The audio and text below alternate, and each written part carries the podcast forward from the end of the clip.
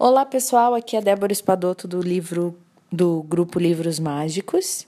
Eu estou lendo para vocês o livro O Poder do Agora de Eckhart Tolle. Peço desculpas pela demora dos áudios, tive alguns problemas aqui onde estou nesta viagem, e mas estou enviando hoje, ok? A parte do livro que nós vamos ler hoje, a parte do capítulo 8, se chama Relação de Amor e Ódio, ok? Então vamos lá.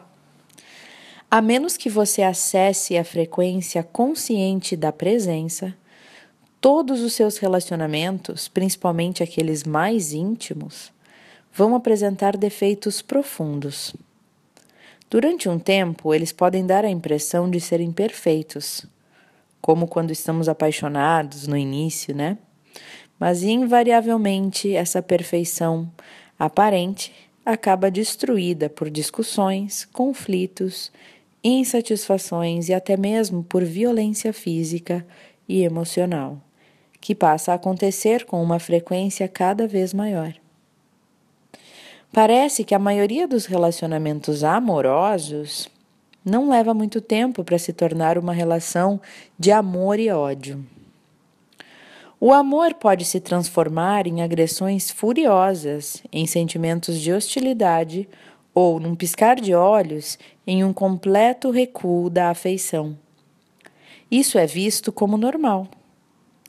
Os relacionamentos, então, oscilam por um tempo, por alguns meses ou anos, entre as polaridades de amor e ódio, e nos trazem muito prazer e muita dor. Não é pouco comum que os casais se tornem viciados nesses ciclos. Esse tipo de drama nos faz sentir vivos, né? Somos viciados nessa adrenalina do conflito. Quando o equilíbrio entre as polaridades negativa e positiva é desfeito e os ciclos negativos e destrutivos acontecem com frequência e intensidade crescentes, não demora muito para o relacionamento acabar. Pode parecer que tudo se resolveria se conseguíssemos eliminar os ciclos negativos e destrutivos, permitindo que o relacionamento florescesse sem problemas. Mas isso não é possível. As polaridades são mutuamente interdependentes. Não podemos ter uma sem a outra. A positiva já contém dentro de si a negativa. Ainda não está manifestada, mas está lá, já está dentro da polaridade positiva a polaridade negativa. Ambas são, na verdade, aspectos diferentes de um mesmo sistema defeituoso. Estou tratando aqui dos chamados relacionamentos românticos e não do verdadeiro amor que não possui opositores, porque nasce além da mente. O amor como um estado permanente ainda é raro de encontrar, tão raro quanto a consequência nos seres humanos. De, desculpa, quanto a consciência nos seres humanos.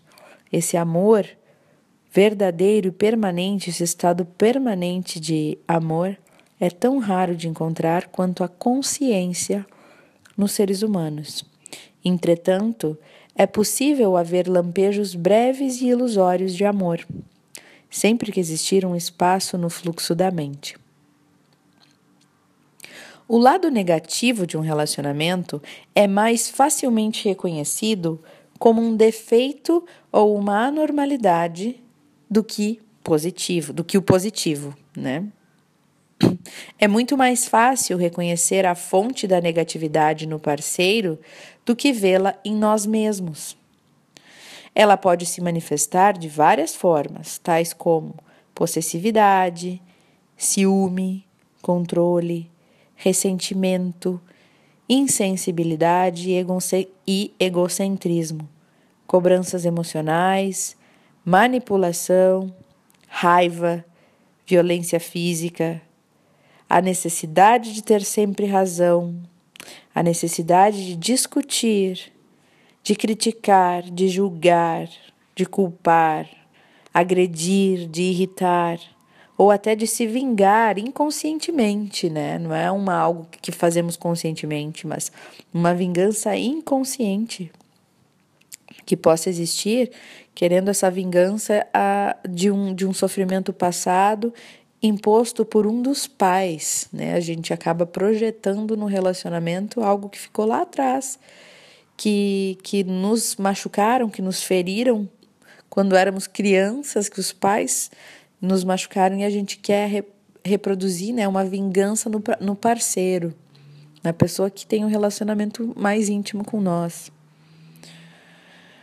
Pelo lado positivo, há uma paixão pela outra pessoa. No primeiro momento, esse é um estado altamente gratificante. Sentimos que estamos intensamente vivos.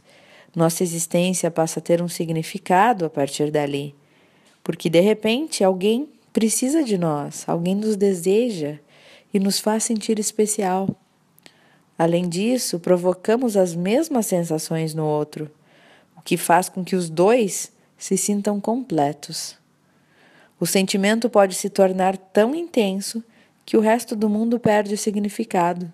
Só existe aquilo, aqueles, aqueles momentos únicos entre os dois. Você já deve ter percebido que existe uma certa dependência nessa intensidade.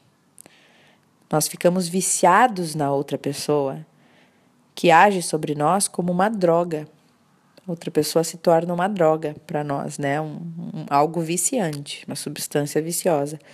Quando a droga está disponível, nos sentimos maravilhosamente bem.